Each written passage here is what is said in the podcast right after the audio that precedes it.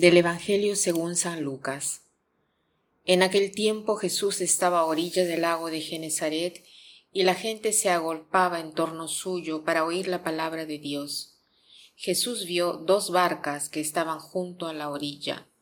Los pescadores habían desembarcado y estaban lavando las redes. Subió Jesús a una de las barcas, la de Simón. Le pidió que la alejara un poco de tierra y sentado en la barca enseñaba a la multitud. Cuando acabó de hablar, dijo a Simón, Lleva la barca mar adentro y echen sus redes para pescar. Simón replicó, Maestro, hemos trabajado toda la noche y no hemos pescado nada, pero confiando en tu palabra echaré las redes. Así lo hizo y cogieron tal cantidad de pescados que las redes se rompían. Entonces se hicieron señas a sus compañeros que estaban en la otra barca para que vinieran a ayudarlos. Vinieron ellos y llenaron tanto las dos barcas que casi se hundían. Al ver esto, Simón Pedro se arrojó a los pies de Jesús y le dijo, Apártate de mí, Señor, porque soy un pecador. Porque tanto él como sus compañeros estaban llenos de asombro al ver la pesca que habían conseguido. Lo mismo les pasa a Santiago y a Juan, hijos de Zebedeo, que eran compañeros de Simón. Entonces Jesús le dijo a Simón, No temas, desde ahora serás pescador de hombres. Luego llevaron las barcas a tierra y dejándolo todo le siguieron. Esta meditación nos ofrece tantos puntos para meditar, ¿no? Pero vamos a ver una cosa. Eh, hay películas que tratan de la pesca milagrosa.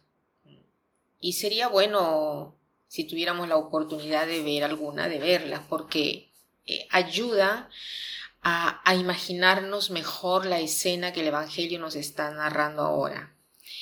Hay un film que hace ver la frustración de Simón y de Andrés, ¿no?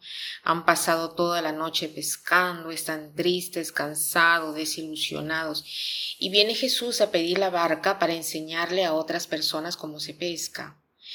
Este pedido cuesta tanto a estos pescadores, pero se ve que después Jesús eh, se ve que Jesús los convence bien, ¿no? Entonces inicia a explicarles incluso cómo y de dónde pescar.